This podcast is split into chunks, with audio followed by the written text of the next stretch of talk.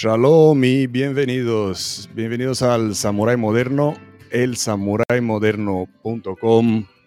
Yo soy Todd y aquí estoy con una otra entrevista igual de interesante que las anteriores. Eh, vamos a dejar un poquito que se acumule aquí la gente en todas las plataformas porque parece que sí estamos live en Facebook también. Aleluya estaba, estábamos bloqueados, a saber por qué, pero en cuestión de, hace unos minutos eh, resulta que Facebook funciona, estamos live, sin razón, sin simplemente sin razón estás fuera, sin razón estás dentro. Así que bueno, nosotros adelante con nuestro trabajo. Soy Todd y hoy os traigo otro invitado muy especial. Antes de presentar al invitado, voy a dar la bienvenida a todos los que nos están viendo en todas las plataformas, en Facebook, en YouTube, en LinkedIn. Eh, estamos en todas partes. ¿Dónde más estamos? Deberíamos de estar en Twitter, pero ahí estamos bloqueados también. Eh, voy a traer enfrente el chat para saludar a todos los que están conectados mientras me confirman que me escuchan y me ven bien antes de saltar conmigo a mi mundo de la protección y el contraterrorismo.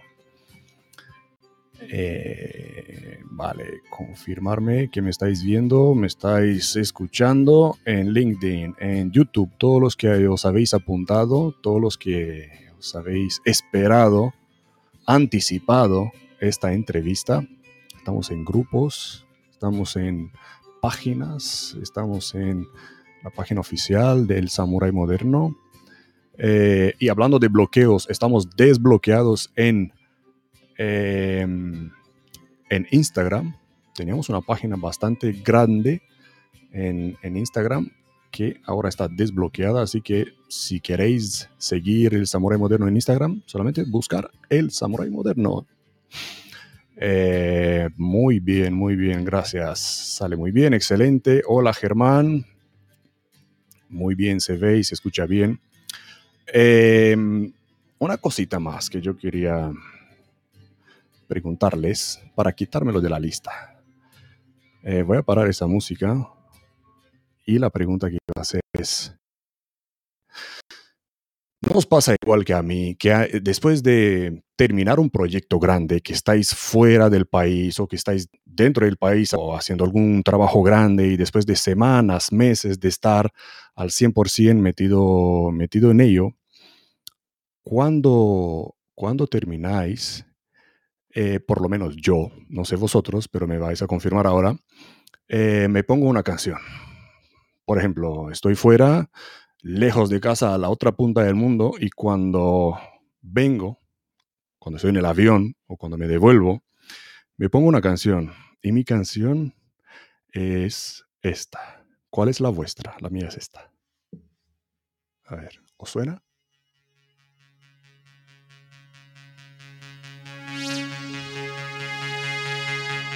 Seguro que os suena.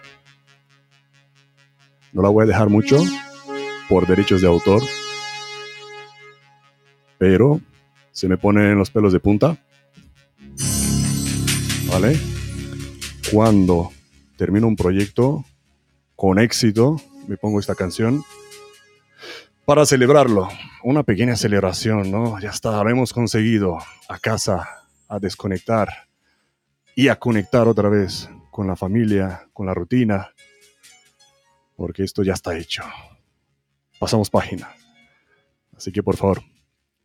Sí, Carros de Fuego. Efectivamente, Chariots of Fire, Vangelis. Sí, sí, sí, es una canción que wow, me trae recuerdos de todos los trabajos terminados, cumplidos. Eh, así que si tenéis alguna canción, algún, alguna, alguna, alguna costumbre igual que yo, ponerlo en los comentarios. Saludos José, saludos George, George de Rumanía, eh, saludos a Javier y a todos que estáis comentando, a todos los que nos estáis viendo. Em, antes de que haya alguna, Eh, vamos a parar esto antes de que nos llame la atención YouTube. Y os voy a introducir a nuestro invitado de hoy. Tenemos hoy, señores, señoras y señores, a Francisco Javier González Fuentes. Voy a leer un poquito sobre él, muy poquito, aunque deberíamos de hablar más, pero bueno, vamos a hablar después. La introducción sobre Francisco, una breve introducción. Eh, Francisco es director de seguridad criminalista y prevencionista y me gustó esto, por devoción y vocación. Vamos a ver por qué. Es actualmente suboficial de la Armada Española.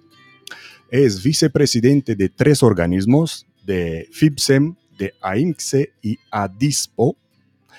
Eh, ha sido premiado con varias medallas, menciones, reconocimientos y méritos, porque es una persona excepcional. Y autor de múltiples publicaciones como La prevención de riesgos laborales en la Armada y el manual del perito judicial en seguridad privada. ¿Vale? Ha sido muy rápido, pero vamos a desarrollar un poco. Saludos a todos, Cristian, saludos, bienvenidos. Vamos a sacar el chat y vamos adelante. Traemos enfrente a Francisco Javier González. Buenas, Francisco. Buenas tardes, Héctor. Shalom, ¿qué tal? ¿Cómo estamos? Shalom, shalom. Bien, bien. Me alegro de haber conseguido la entrevista contigo. Agradecemos otra vez a Manuel Jiménez por ponernos en contacto, por la recomendación me alegro un montón haber dado con un profesional como tú. Eh, claro, claro, claro. Sé que eres humilde, pero vamos a sacar todo, todo, vamos a subrayar todas las cositas importantes que tienes en ese libro grande que, representa Francisco Javier González Fuentes. Y como siempre, como todas las entrevistas que, que, hago, empezamos con la primera pregunta que va a los principios, al génesis ¿Cómo empezó todo, Francisco? ¿Cómo entraste en el sector?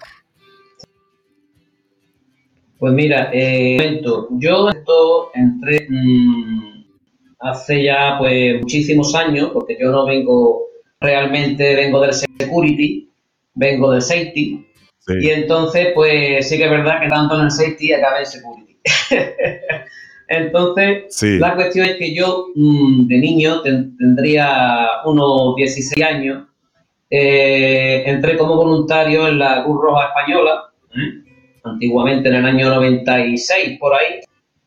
Y ahí en Cruz Roja, pues fui abriendo un poco los ojos en el ámbito de las emergencias, de los primeros auxilios, y eso fue un poco junto con que yo quería hacer la mili, el servicio militar allí en Cruz Roja, pues fue un poco lo que me introdució un poco en el safety. Allí me formé un poco en el tema de transporte sanitario, de reanimación cardiopulmonar,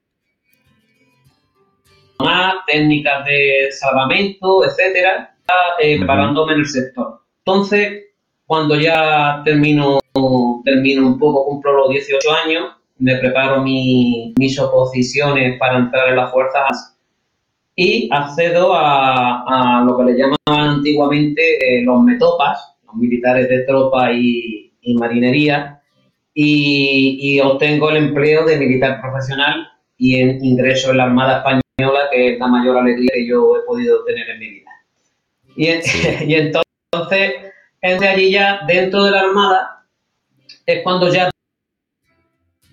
hoy, no en seguridad privada, porque estoy dentro del ámbito de la un poco a florecer un poco el aliciente de lo que es la seguridad, porque la Armada es pionera en el ámbito de la seguridad integral.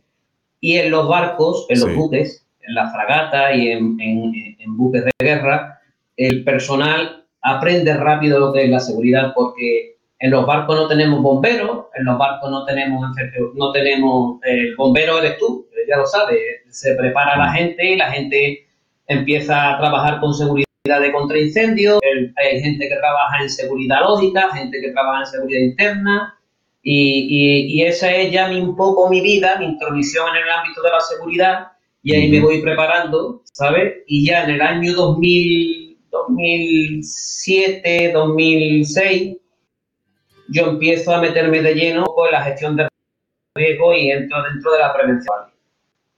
Vale. ¿Y cómo te has decidido por ello? ¿Por qué eso y no abrir tu propio negocio, por ejemplo? No sé, otra cosa. ¿Cómo te has decidido? Eh, bueno, eh, porque tengo vocación, tengo vocación por, servir a la sociedad. Eso es, de hecho, yo ahora te, te contaré eh, mi experiencia en la seguridad privada es totalmente voluntaria, altruista, me refiero a, en las juntas directivas de las asociaciones en las que estoy, ¿no? Entonces, me gusta, el ámbito de la seguridad en España es un tema que me gusta muchísimo, es mi, por así decirlo, mi forma de ser, mi forma de vivir, es como una forma de vivir. Y entonces yo ahí en la Armada es donde más me impregno del tema de la seguridad. Y en el año 2006, como te he comentado, entro en prevención de riesgos laborales y consigo acceder como técnico de prevención de irme al cuartel general de la Armada a ser técnico de servicios laborales y seguridad operativa. Y allí ya pues me voy me voy familiarizando con la gestión de riesgo, con la planificación de la seguridad, toda la historia, y yo necesito más. Entonces, entonces tengo que olvidarme de los riesgos en torno al trabajo y ya pues me hago mi, mis estudios de director de seguridad, ¿eh? porque necesito una visión global más de la seguridad, más integral, necesito ampliar el espectro. Y entonces pues me, voy, me hago mi curso de director de seguridad y ahí es cuando ya empieza mi periplo dentro de la seguridad privada, que eso fue más o menos pues en el 2012 por ahí. Vale, vale, vale. Hace casi 10 años, ¿no? ¿Y actualmente te sigues formando académicamente? ¿Estás haciendo algo? Sí, sí, continuamente, continuamente. Soy una persona que me gusta estaciones formativas que dando en distintos espacios, ya sean ciberseguridad, sea infraestructuras críticas.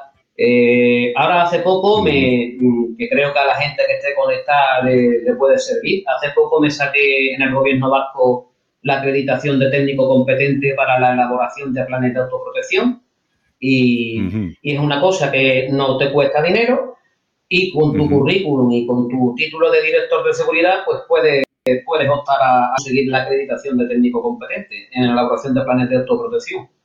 Entonces, pues, continuamente me estoy formando. Pues sí, ponerlo, poner un enlace a esta formación que acabas de mencionar para, que la gente pueda consultarlo. Em, y, y, has escrito el manual. ¿El manual fue recién o, o cuando tú estabas aún eh, antes el manual, de el, privado. Sí. Mm, el manual lo escribí yo en el año 2014. Te puedo contar la historia del manual, tenemos tiempo, ¿no? Claro, Vale, muy bien. Mira, como yo te he ido comentando, como venía del campo de la prevención de riesgos laborales, nosotros los técnicos que estábamos en el año 2006, 2007, empezamos a trabajar un poco en desarrollar protocolos para la investigación de accidentes laborales. ¿sabes? Entonces, a, ESAL, que es una asociación bastante importante en el ámbito de la prevención, que es la Asociación de, Prevención y Salud Laboral de España, ellos crearon un, turno de peritos judiciales en prevención de riesgos laborales, ¿vale? ¿Por qué? Porque se creó, en España se creó antiguamente una, bueno, antiguamente en esa época, que es cuando empezaba a dar un poco más fuerte el tema de los riesgos laborales, se creó una fiscalía de siniestralidad laboral, ¿vale? Porque había accidentes bastante graves, eh, rozaban ya el tema del delito, porque o, alguien se había matado por una imprudencia, el, trabajador eh, lo ponían caña a la vía para, para enchironarlo, ¿sabes? Y nosotros, ¿qué es lo que hicimos? Que a través de la, de la formación que hicimos en AESAP como peritos judiciales en prevención de riesgos laborales, yo vi especial similitud en el campo de la seguridad privada. Entonces, yo, ¿qué es lo que hice? Los mismos procedimientos que nosotros hacíamos en gestión de riesgos laborales a la hora de hacer una pericia, lo, lo que hice yo es transportarlo al campo de la seguridad privada, porque no había. En, el campo de la seguridad privada no había peritos judiciales en seguridad. Y entonces yo empecé a redactar el manual, que está muy basado en el ámbito civil, en derecho civil y algo de ley de enjuiciamiento criminal que lleva, porque son las dos normas que tocan, que tocan un poco los peritos, y ahí fue cuando lo desarrollé, lo puse a disposición de ADIPO, de la Asociación de Directores de Seguridad, y ahí conseguimos pues, crear un turno como tenía la Asociación de Prevencionistas, pues nosotros hicimos un turno manual con nuestro código ontológico, podemos hacer un turno de peritos judiciales en seguridad. Qué bueno, qué bueno, qué interesante. Pues mira, menos mal. Sí, la verdad que eso es muy bueno. Sí, sí, pues tenemos que aprovechar y enlazar también esto o en la descripción del vídeo o en algún comentario para los que estén interesados. Eh, y Francisco, una persona tan, tan ocupada como tú, ¿cómo, ha, eh, ¿cómo lo ha compaginado con la vida privada? Pues mira, con la vida privada te comento, te comento. yo como soy marino de guerra, pues mm. tenemos, tenemos la, no sé si la suerte o la desgracia, pero nos hemos adaptado muy bien siempre a la vida, a la vida privada, lo hemos llevado siempre compaginándolo bastante bien, porque siempre, cuando yo era soltero, que estaba en buques de primera línea, navegaba mucho, me iba al extranjero, me iba por ahí de misiones con la OTAN, con la Europol, con un montón de organismos internacionales, y estaba cuatro y cinco meses fuera de casa y volvía mm. y ya está, era soltero. Pero cuando me casé, mi mujer, la suerte que tuve es que tienes que tener al lado una mujer, una compañera que te entienda. Ah, que, te entienda y que se adapte un poco, se adapte un poco a tu horario y demás. Ahora mismo con el tema de la seguridad, eh, yo ahora mismo no estoy en un sitio muy operativo. Yo ahora en, en el ámbito de la seguridad a nivel público Estoy más con temas administrativos, me refiero a gestión documental de la seguridad, evaluación de riesgos, planificación, etcétera, apoyos a dispositivos. Pero ahora, ahora llego a casa como un, trabajo, digo yo, de, chorra, ¿no? Como eso se suele decir, ¿no? Que llegas a casa y no es como antes, que te estaba esperando la mujer, la familia, es diferente, es diferente. Sí, sí, es diferente. Y quiero aprovechar tú que estás ahora en esta posición para preguntarte, para los que están empezando a subir o buscando un trabajo eh, como el tuyo, eh, ¿cómo crees que deberían de, resaltar? ¿Qué deberían de hacer para resaltar, para conseguir un trabajo? Bueno, mm, para conseguir un trabajo, mm, te voy a hablar porque yo sigo estando en activo eh, el tema de el tema de un, de un opositor, una persona que quiera acceder a las Fuerzas Armadas, primeramente tiene que prepararse de una, una formación eh, académica que sea sólida, ¿eh? que sea sólida, que se prepare físicamente bien, porque ahora las pruebas son cada vez más duras, y que tenga sobre todo espíritu de vocación, me refiero, que se crea lo que está haciendo. Hay gente que no cree en lo que hace entonces, eh, mm, eh, ah, es más difícil alcanzar el listón. Entonces, tienen que creer en lo que hace. Pero lo mismo que para el ejército, es lo mismo para eh, trabajos en seguridad. Yo llevo muchos años en el ámbito de la seguridad privada como profesor y, lo veo, ¿no? Que los alumnos muchas veces pues piensan que, que como tengan un buen currículum en esas cosas, pues, pues, pues pueden acceder a un puesto dentro de la seguridad privada y es muy competitivo y, es, difícil engañar, engañar a los recursos humanos, o sea, ellos hacen su trabajo. sí, sí, sí, sí, sí. Eh, a lo mejor mm, yo he escuchado, ¿no? Y seguro que tú y los que nos están escuchando, que hay muchos que a lo mejor escogen una carrera militar al principio, los jóvenes sobre todo, pensando que es algo fácil, ¿no? Eh, que solo hay que entrar y una vez dentro ya está todo asegurado. Eh, pero sabemos muy bien que no es así, ni para entrar ni para mantenerse dentro, ¿no? No, no la milicia, la milicia es, dura. Sí, sí, sí. Y Francisco, eh, ¿algún suceso que te haya enseñado una gran lección de vida? Pues mira, eh, sinceramente, el mayor suceso que me, que me ha pasado es en marzo del 2020 la pandemia. Marzo de 2020 para mí fue, eh, como, ¿cómo te diría yo? Como una nueva puerta a la humanidad para entender que, no somos nadie, que no controlamos realmente a los enemigos, ni siquiera a los enemigos de carne y hueso, ni a los invisibles. O sea, que, que no, no, lo controlamos.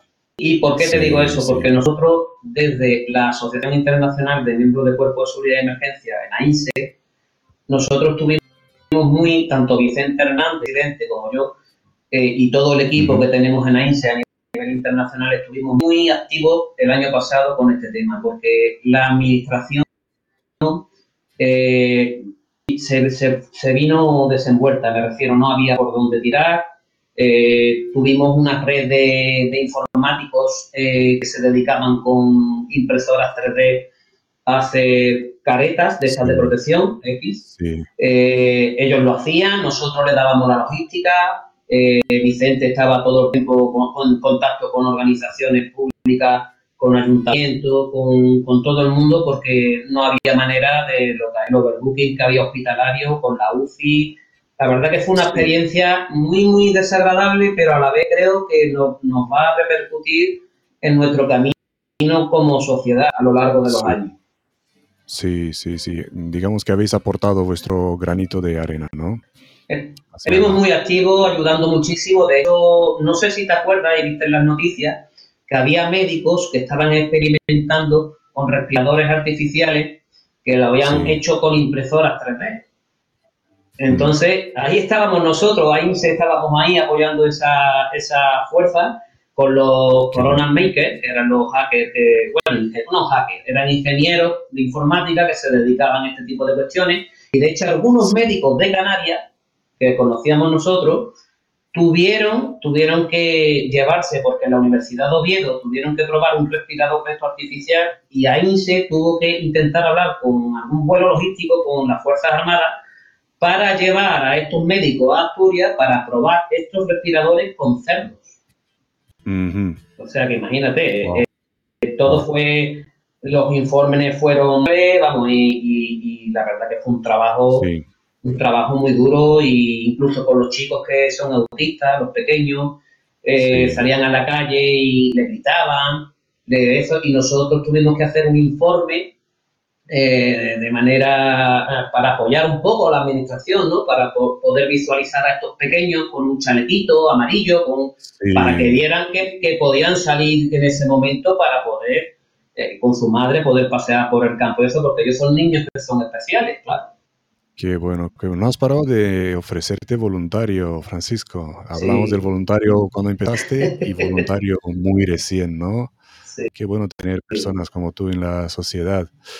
Eh, seguro que una persona tan premiada como tú también ha cometido algún error. ¿Quieres compartir con nosotros algún error que, del, del que hayas aprendido mucho? Error. Pues mira, el error en seguridad, el error más común y el, error matriz de todos es el, mm. el exceso de confianza. El exceso de confianza es un problema en seguridad que no está pagado, tanto en las relaciones, en el ámbito de la mm. seguridad, como en los procedimientos. O sea, mm. eh, ese es un error que yo tengo, pero lo tengo intrínseco por, por mi manera de ser, porque soy extrovertido, soy abierto, y entonces a veces me olvido de que trabajo en seguridad. Y, entonces, pues, después los errores, eh, gestionarlos son más difíciles. Sí, sí, sí. Más de uno, más de un, de un invitado me ha dicho lo mismo, el problema de el problema que me acabas de mencionar. Eh, ¿Y alguno de tus mayores desafíos? Pues mira, de mis mayores desafíos tengo dos. Uno se ha cumplido, y el otro mm. estamos en ello. Te voy a explicar, ¿vale? Dale, dale, Mira, el, desafío que ya hemos cumplido fue cuando fundamos Adispo en el año 2013, eh, mm. justamente después estuvimos trabajando en el equipo para eh, que en el sector de la seguridad privada hubiera un turno de peritos judiciales en seguridad privada. Mm. Eso no se monta de la noche a la mañana.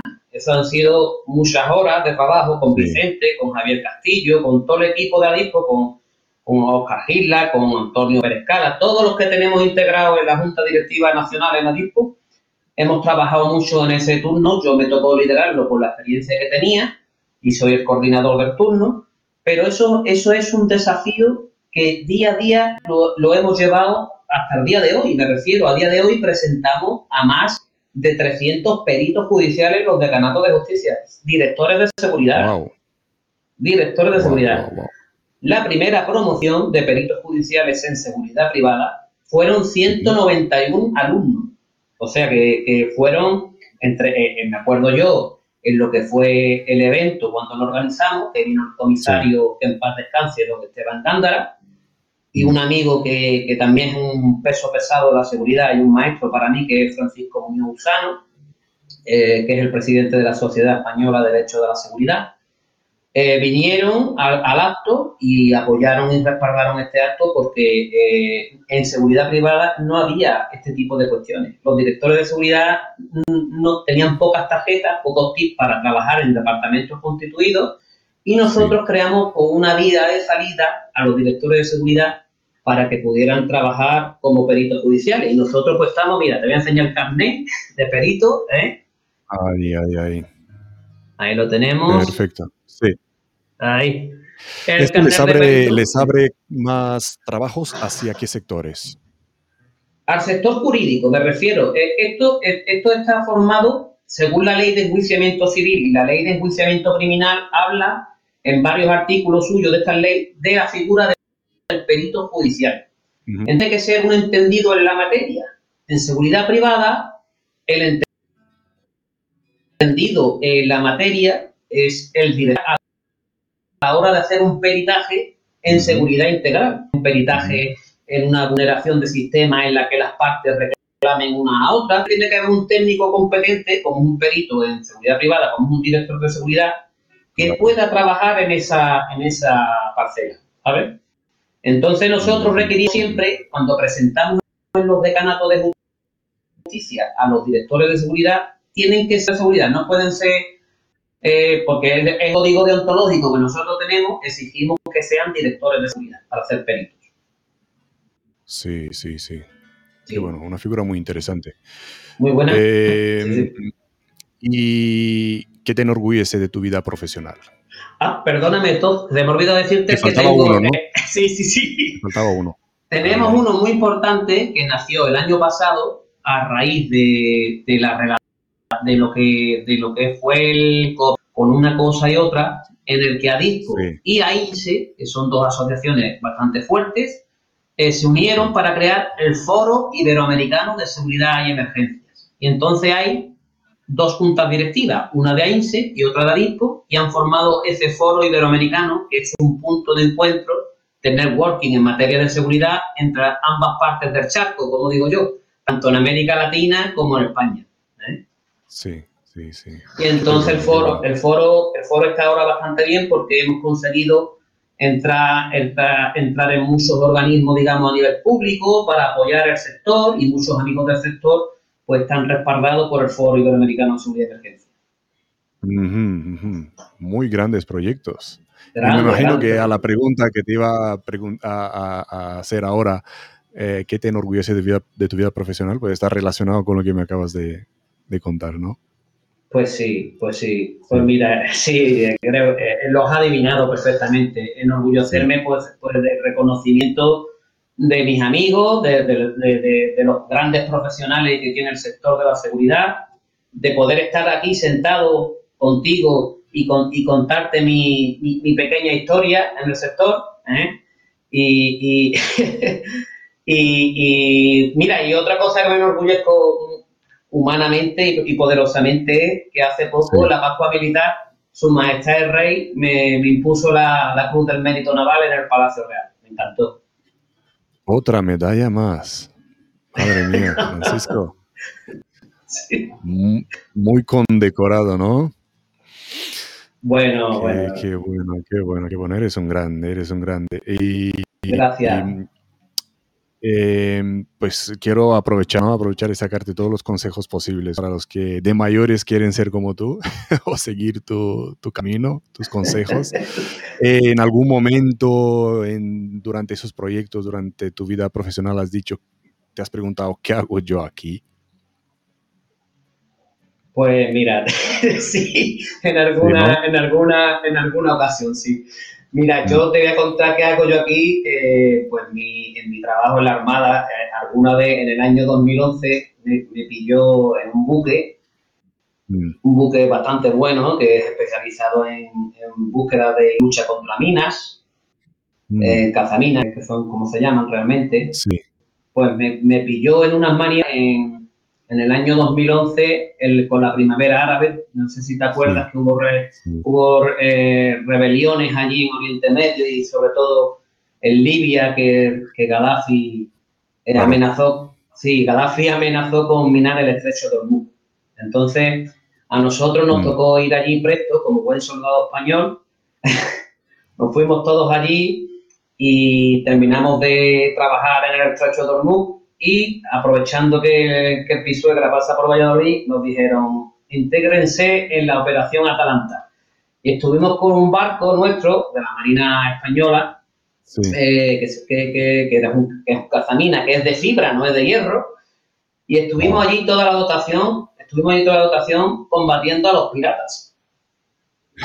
o sea, me refiero, eh, los, los, piratas, los piratas de, allí del Golfo de Adén, de los piratas somalíes, toda la historia, eh, con nuestro barco de fibra eh, salimos de allí del estrecho de Hormuz y los vimos allí envueltos en aquello eh, por la noche con mi gente haciendo Ford Prote con la protección de la fuerza, por la noche con, con HKs preparados y allí estuvimos dando vuelta con el barco y dije yo, ¿qué hago yo aquí? ¿Qué hago yo aquí?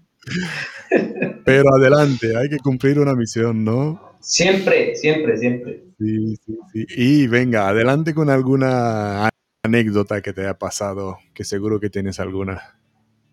Mira, anécdota te voy a contar una de seguridad privada con el entorno de Adispo, ¿vale? Eh, un día estaba, estaba yo en un coloquio con Vicente Hernández, que es el presidente de Adispo.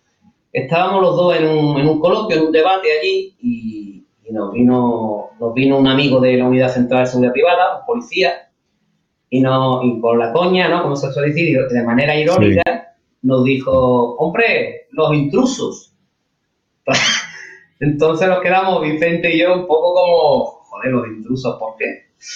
Y resulta que nos habían mandado una carta porque un señor, no sé, un detective, yo soy detective también, detective privado, no ejerzo, pero soy detective privado. Eh, o sea que, sí. que ahí, ahí. Entonces conozco bien el sector y conozco bien a muchos amigos míos detectives y el colectivo detective que es muy bueno y son excelentes profesionales. Pues este señor puso una denuncia a DIPO que decía que nosotros estábamos haciendo investigaciones privadas. Eh, ¿Y qué es lo que pasó? Que confundió, confundió eh, la ley de enjuiciamiento civil y criminal, que es un ámbito totalmente en el ámbito de justicia, con las tareas del detective de la investigación privada en el ámbito familiar, mercantil, social, laboral. No tiene nada que ver una cosa con otra. Entonces, ¿qué es lo que pasó? Que el comisario Esteban Gándara, que en paz descanse, con su equipo, hizo un informe de la Unidad Central de Seguridad Privada avalando al turno de peritos judiciales de ADIPO, diciendo de que realmente ellos son peritos judiciales, peritos técnicos, que no tienen nada que ver con seguridad privada y que un director de seguridad puede estar totalmente representado en cualquiera de las áreas de justicia, ya sea contenciosa administrativa, la vía penal, vía civil, social y laboral. Y entonces esa anécdota pues se nos quedó a nosotros un poco como diciendo, joder, vamos de niños buenos y nos dan por el palo, pero, pero estuvimos ahí. de intrusos, ¿no? De intrusismo. De intrusos, sí, sí, digo, ¿dónde van los intrusos? Los dijeron. sí, sí, sí. Y volviendo ahora a lo que a, los viajes, ¿no? Que decías antes, ¿qué tan lejos has llegado a ver españoles por el mundo? por, mi, por mi trabajo, porque yo he estado 14, 14 años he estado en unidades de, flote, en barcos, y entonces me ha tocado recorrer, recorrer muchas millas náuticas. Y he visto a muchos paisanos míos en la Patagonia Argentina, he visto paisanos míos en, en Islandia, en Reykjavik, allí en el norte, los he visto en Ucrania, los he visto en Turquía, los he visto en todos lados. Españoles, hay, hay un dicho aquí en España que se dice que hay un gallego en la luna. y, es, verdad, por eso digo que, que seguro. wow, wow, wow. Sí, en Rumanía también, mi país de origen, también tenemos un dicho cuando decimos de muy lejos, decimos hasta la Patagonia, sí. Y de hecho había un español en la Patagonia. sí, pues yo, también lo oí. sí. Y ahí estabas tú también, ¿no? Y ahí estaba yo también, pues dando apoyo a todos. Lo que sí me impresionó muchísimo, eh, todo, si me permite, lo que me impresionó muchísimo fue los compañeros de seguridad privada en buques privados, me refiero. Cuando estuve, cuando estuve allí con el Cazanina en la anécdota esta que te he comentado, eh, con la piratería, eh, la verdad que me dio una inmensa, una inmensa alegría ver y un orgullo ver al personal de seguridad privada, que eran chicos que son vigilantes de seguridad y le dan la formación para entrar en vigilancia de buques, seguridad portuaria y esas cosas, estaban con atuneros del norte de España, vascos, atuneros, digamos, de Galicia, eran armadores gallegos, armadores vascos, ellos trabajaban con ellos como personal de seguridad privada y los vi allí, en el mar de, en el mar Arábigo, allí, jugándose el cuello, como se suele decir, y, con una entereza y con una entrega increíble. La verdad que tuve, me dio muchísima alegría, mucha satisfacción personal ver que la seguridad privada es tan útil, es tan útil que, está en todos lados. Sí, lo es, lo es, sí. Y, más de uno he tenido aquí entrevistado que ha trabajado en, en Sí, sí. Muy profesionales, muy buenos chicos. Y hablando de chicos, vamos a hablar de chicas. Eh, ¿Qué tal trabajar con mujeres? Pues mira, pues trabajar con mujeres igual que trabajar con hombres, la verdad. Nunca he tenido ningún problema. De hecho, no porque haya nada feminista ni nada de eso. Eh, rompo una lanza en favor de ellas porque yo he trabajado con compañeras mías que los hombres somos como somos, ¿no? Somos gente sencilla, gente un poquillo cuadriculado, ¿no? Pero sí que es verdad, sí que es verdad que, la, que las mujeres son muy trabajadoras, muy responsables, son muy responsables, muy ordenadas, ¿sabes? Y, y, a, y a, mí me engloria trabajar con mujeres, porque cuando estaba en buques las veía trabajar en las cubiertas, algunas eran maniobras y navegación y tiraban de las tachas de la cuerda, tiraban como, como, un, como un hombre, tiraban, ¿sabes? O sea que... Como un integrante más. Un integrante más. Ellas nunca, nunca quieren nada que digan, no, igualdad, eh, saben de sobra que trabajamos iguales y que trabajan bastante bien. Sí, es verdad, es verdad. Eh, más consejos, Francisco, venga, te voy a exprimir de todos los consejos. Más consejos para los profesionales que ya están más o menos pues, a, tu nivel eh, para mantenerse a flote, digamos. ¿Me, me puedes repetir todo que se ha cortado? Sí, digo, algunos consejos más para los profesionales ya, no para los principiantes, sino para los profesionales, cómo mantenerse eh, nadando a flote en la industria.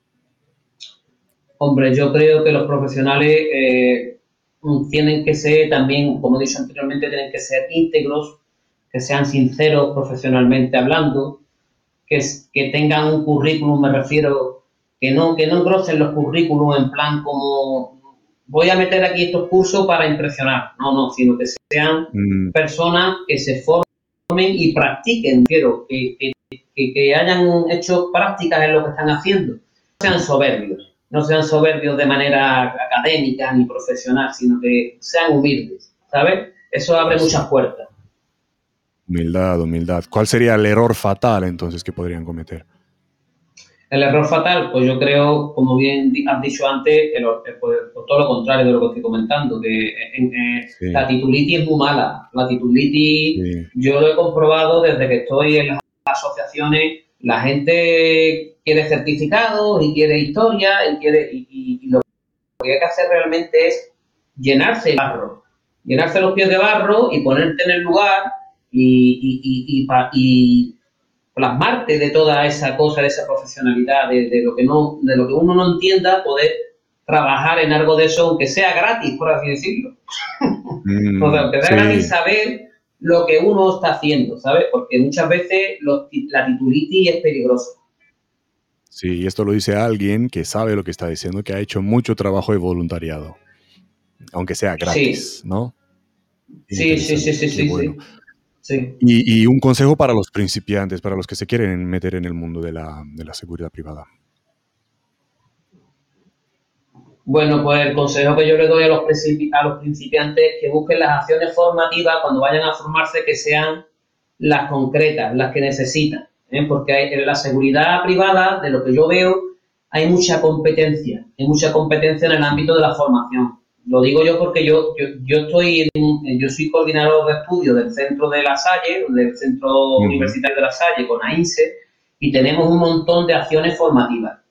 Muchas veces nos, nos, vienen alguien, oye, que quiero hacer este curso de, por ejemplo, falsedad documental. Y te pones a mirar un poco el perfil de él y se vamos, este señor viene de otra temática de la seguridad, o mejor no viene del área de investigación, por ejemplo, como le puede venir bien a un detective, saber de falsedad documental. Mm. Pero mejor un chico que está, que, está empezando poquito a poco en la seguridad privada, hay que darle desde, desde, abajo, hay que darle la formación específica en seguridad privada, ya sea para vigilante, para reciclaje, para lo que importa en el sector, si quiere trabajar en seguridad privada, ¿sabes? Y hay que ir poco a poco con ello. Es que, pues digo, es un mercado que es competitivo. Claro, claro. Mm, y esto para los que, pues, em, afortunados los que escuchan tu consejo, pero tú como, como coordinador de estudios, según lo que estás viendo, ¿qué crees que no están haciendo bien los que no, no escuchan esos consejos? ¿Qué crees que no están haciendo bien?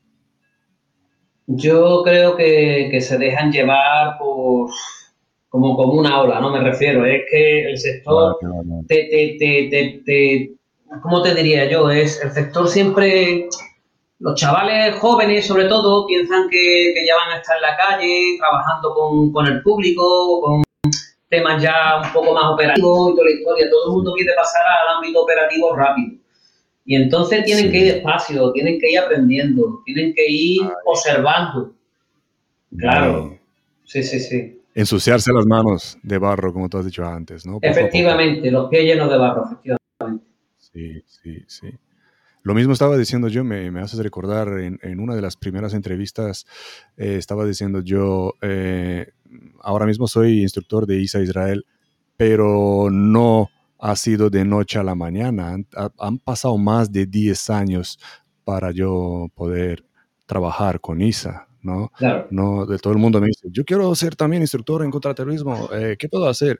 ¿Y qué piensas? ¿Que vas a hacer el curso y ya mañana vas a ser instructor? Es que hay que ensuciarse un poco las manos primero, trabajar, buscarse la vida, mandar currículums, demostrar que vale la pena, que vales la pena, que, que un empleador te pague lo que, lo que, te valore, ¿no? Hay muchos que trabajan por, por nada también.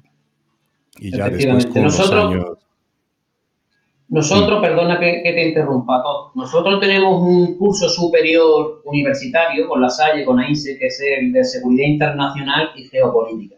Es un curso de 12 créditos europeos con 6 módulos y cada módulo lo controla un profesor, un profesor eh, del ámbito del sector, me refiero, especializado, que tiene las botas de barro, ¿sabes? Y que pueden, efectivamente, y que pueden enseñar mucho. ¿Qué es lo que pasó? Que el año pasado, en la primera promoción de ese curso, vinieron chicos jóvenes de seguridad privada. Y ellos vieron que no era, no era un curso al uso de decir, oye, que aquí no lo regalan, ¿no? No lo regalan. Aquí, este curso, eh, te vamos a dar mucho, mucho actividad, te vamos a dar, te vamos a estrujar bien las neuronas para que te des cuenta de dónde no caer en los errores y dónde caer en las eficiente, me refiero a ser eficiente en materia de la seguridad, ¿sabes? Eso, eso.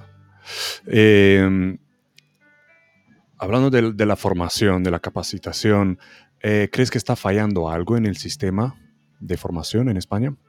Desgraciadamente, en seguridad privada, sí. Desgraciadamente, sí. Nosotros desde la, de la Asociación de Directores de Seguridad eh, hemos estado peleando mucho con este tema, porque como te iba diciendo anteriormente, hay mucha competencia en el mercado y entonces eh, se dan cursos como churros, ¿sabes? Y eso no es un mm. tema que, que pues, tendría que ser así. Primero porque tenemos la desgracia que convivir un reglamento del año 94, 94 con una ley de seguridad privada del año 2014.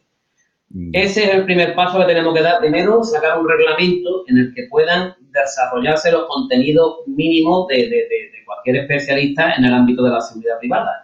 Me refiero, lo que no se puede hacer, que lo hemos visto, eh, desde todo, desde, la Asociación de Directores de Seguridad, hemos visto que anda, eh, hemos visto el curso de director de seguridad gratis en el INEI. Mm, eso, claro, eso hace un daño, yo lo entiendo, ¿no? Porque es que dice es gratis y, joder, yo lo voy a hacer, ¿no? Pero es que eso a la profesión de director de seguridad le hace mucho daño, porque eso hasta que educación no se meta con el Ministerio Interior, sinceramente, a regular este tipo de cuestiones en el área de la formación profesional, en el ámbito de la formación universitaria.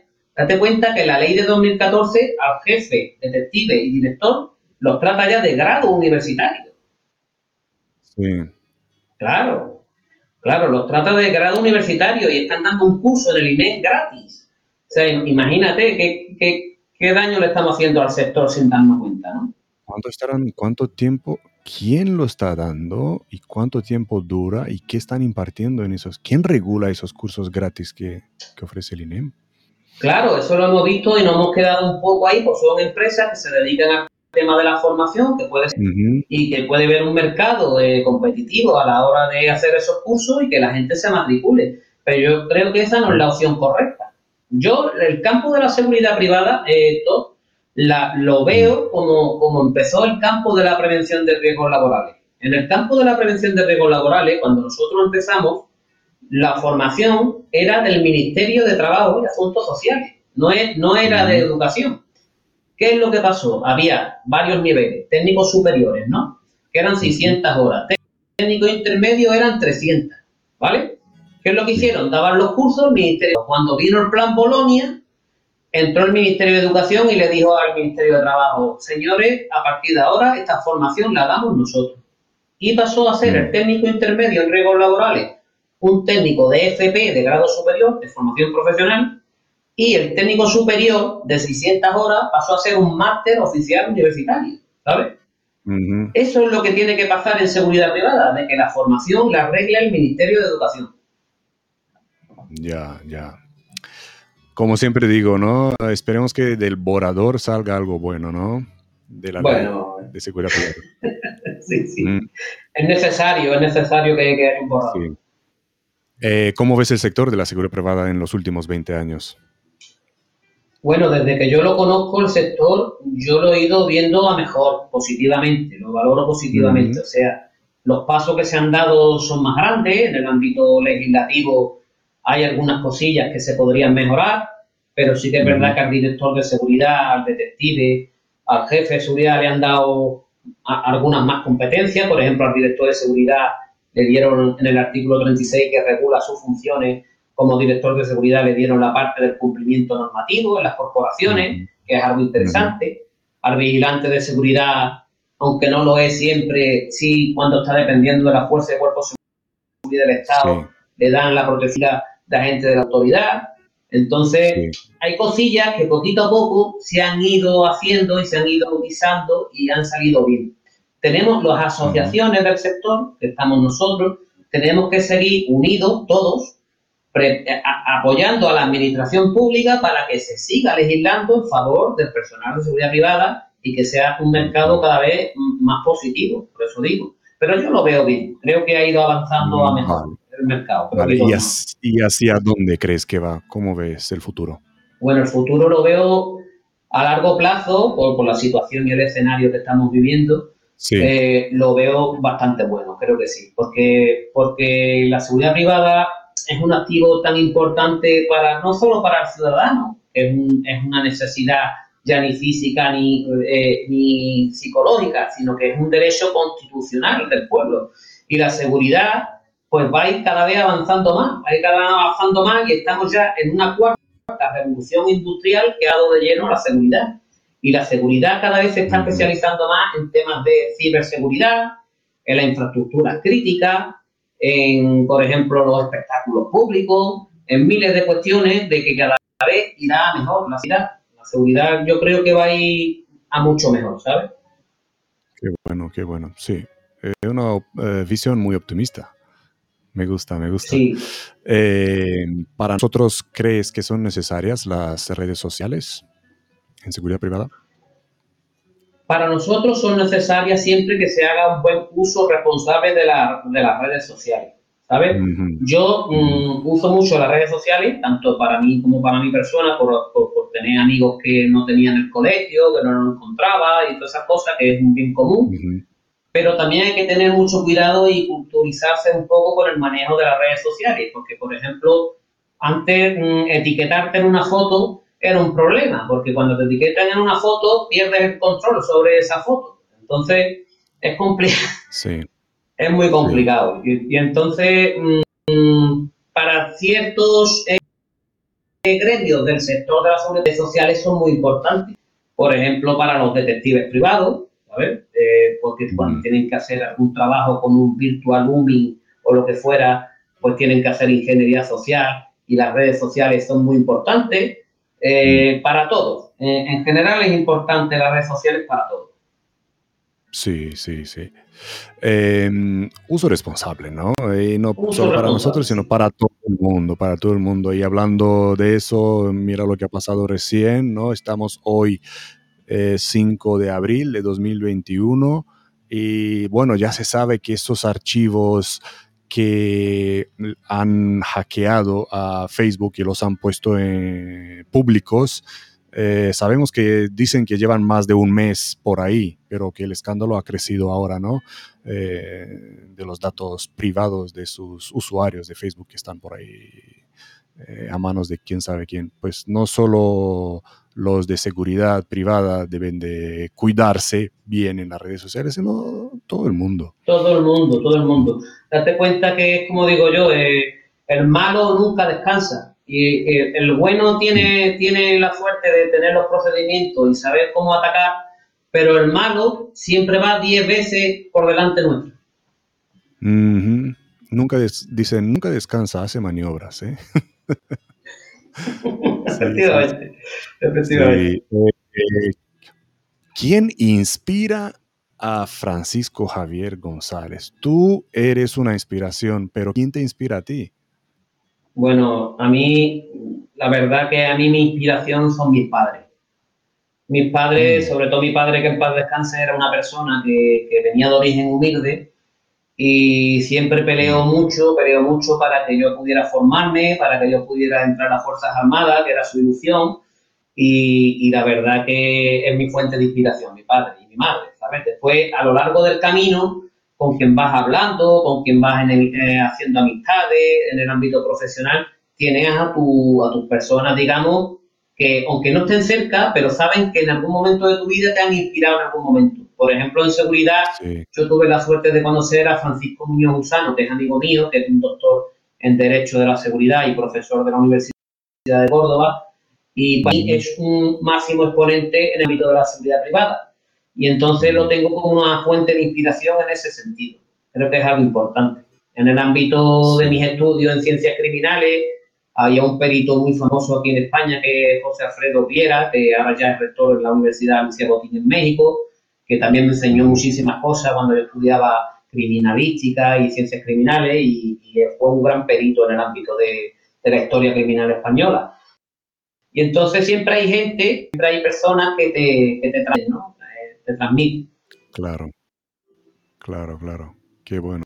Qué bueno escucharte mencionar a tus padres y a, grandes eh, de hoy en día que vi, mm, bueno, no sé si actualmente están en vida todo mencionado. Sí, sí, sí, están vivos, sí, sí.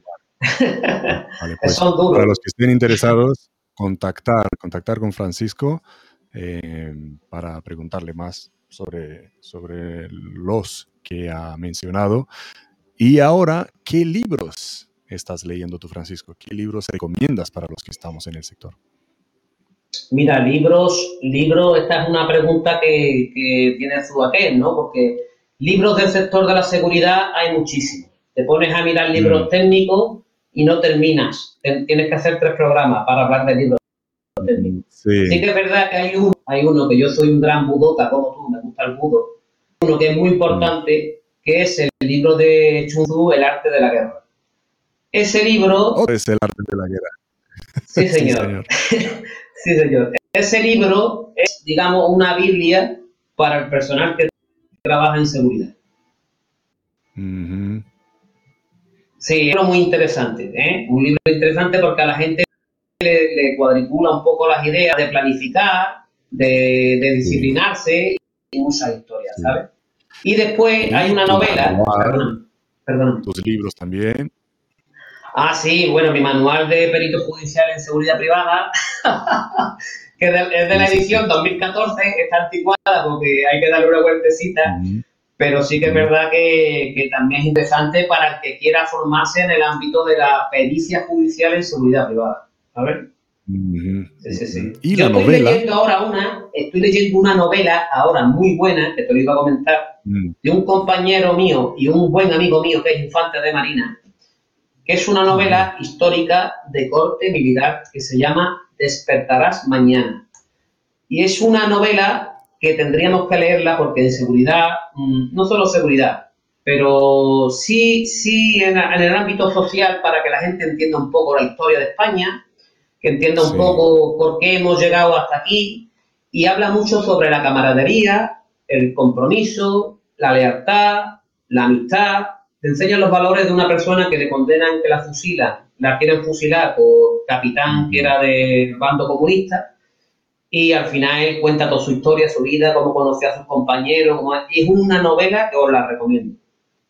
Mm, qué interesante. Pues venga, vamos a enlazar todo eso en los comentarios. Sí, para quien quiere leer eh, y para quien quiere leer también. Eh, no sé, ¿en qué proyectos más estás metido? ¿Vas a sacar alguna segunda edición de tu manual o qué, qué más planeas hacer? Bueno, pues ahora mismo es que los proyectos nuestros en las asociaciones de, salir, entonces eh, quizás porque Perdona, dime. No, no, te estaba escuchando. Ah, sí, perdona. Pues los proyectos que tenemos, pues ahora mismo estamos muy, muy, muy, muy implicados en el Foro Iberoamericano de Seguridad de Emergencia. Nos quita todo el tiempo porque son muchas relaciones que ahora estamos hablando con UNESCO para que pueda, a través de las Naciones Unidas, regular con la formación tanto que podemos dar aquí en España como los, compañeros de, de Iberoamérica y estamos trabajando mucho en ese asunto. Hace poco terminamos un proyecto que no sé si lo viste en las redes sociales, que fue Intel Forum 2021, un congreso de inteligencia de seguridad global. Ese lo organizamos nosotros, lo empezamos a hacer en el año 2019, lo hicimos físicamente en la COE, en la Confederación de Empresarios Españoles, y la verdad que fue un éxito rotundo porque eh, es lo que estábamos diciendo antes, la seguridad va avanzando, va avanzando y se va encontrando nuevas herramientas como el, el aspecto este de la inteligencia corporativa, que últimamente está muy de moda. Y entonces, pues, son proyectitos que van saliendo y que nos gustan para que los socios se impliquen. Date cuenta que nosotros tenemos ya un networking eh, con el Foro Iberoamericano de 5.000 socios. O sea que... y creciendo. y, creciendo, o sea, o sea que, pues lo digo seguimos creciendo. Qué, bueno, y ahí estás tú eh, con tu equipo siguiendo aportando tu granito de arena, ¿no? Sí, sí, la verdad que A la sociedad aquí y ahora estás con todo el mundo, ¿no? Global, globalmente. E, efectivamente. Qué, bueno. Pues em, antes de terminar, Francisco, ¿dónde te puede encontrar la gente? Bueno, pues la gente me puede encontrar a través de las asociaciones, la del director de seguridad privada DISPO, a través del foro iberoamericano FISEN, en el correo fjgonzalez.dispo.es, en el LinkedIn, también estoy en Twitter, en mi blog, en mi blog de prevención y seguridad, que se me ha olvidado hablar de él, que lo creé en el año 2008, que se llama prliseguridad.com. Si no me equivoco, lo hemos puesto en la descripción de. Sí, sí, lo has puesto, lo has puesto tú, lo has puesto, sí, sí, sí. Está tu Twitter también, está tu LinkedIn y está el sí, Ahí está, ese blog lo creé yo, lo fundé en el año 2008 y, y ahí sigue vivo, eh, con artículos y toda la historia. Pues mira, qué bien. Pues para quien, quien quiere más, eh, que te escriba por LinkedIn o que siga tu blog, ¿no? Ahí, está, ahí encuentra, todo lo que eh, has mencionado y más, y más. Eh, Francisco Javier González, de verdad, eh, me alegro de haber podido hablar contigo. y le agradezco otra vez mucho a Manuel Jiménez por, por la recomendación. Y como les digo a todos mis invitados, espero que se abran las fronteras, que nos dejen viajar de, la, de las comunidades, ¿no? De momento para poder vernos en persona y, hablar un poquito más de algún tema en específico. Eh, el primer contacto es abrir, abrir y, sacar todos los consejos, eh, todo lo que has aprendido y, lo quieras compartir con los demás para que no cometan tus errores y, que hagan la cosa bien, ¿no? Si quieren tener éxito en, este mm, eh, sector complicado, con una gran competencia, que es la seguridad privada. Pues eh, nada, ah, Muchísimas gracias a todos los que han estado pendientes, eh, los que han escrito, los que nos mandaron saludos en todas las redes, en Facebook, en, LinkedIn, en, YouTube. Y, nada, si queréis poneros en contacto con Francisco, tenéis en la descripción del vídeo su blog, sus redes sociales y por favor aprovechar, aprovechar y preguntarle de todo porque os contesta enseguida. Me gusta, me gusta porque no es de los típicos que, que lo te dejan en visto, sino que te contesta, te contesta. Así que, Francisco Javier, muchísimas gracias otra vez por compartir toda esa sabiduría con nosotros. Gracias a ti todos, de verdad, te felicito enormemente por el trabajo que haces en el sector, que es muy importante, el, formato que tienes, que, que exprimes a todos los, a todos los amigos del sector, ¿no? De, nosotros somos gotitas de agua en este gran, en la inmensidad de este océano de la seguridad. Entonces, tú los vas sacando y, nos, vas, y nos vas conociendo y, eso es un, trabajo muy bonito, la verdad que me gusta. Muy humilde, muy humilde, me gusta, me gusta. Francisco, son profesionales, muchos de, de ustedes invisibles, pero que hacen una gran, una gran labor, una gran labor. Y, y intento pues, eh, hacerlo conocer, daros a conocer más, más. Eh, Francisco, muchísimas gracias otra vez. Gente, poneros en contacto con Francisco, conectar con él, que tiene muchas más cosas por, por decir. Y Francisco, hasta la próxima. Quiero otra entrevista contigo más adelante. ¿Vale? Perfecto, si Dios quiere, con una cerveza. sin alcohol. sin alcohol. Una cerveza sin alcohol. Muchísimas gracias, Francisco. Eh, y hasta la próxima. Un saludo. Hasta la próxima. gracias a. Gracias a todos. Gracias.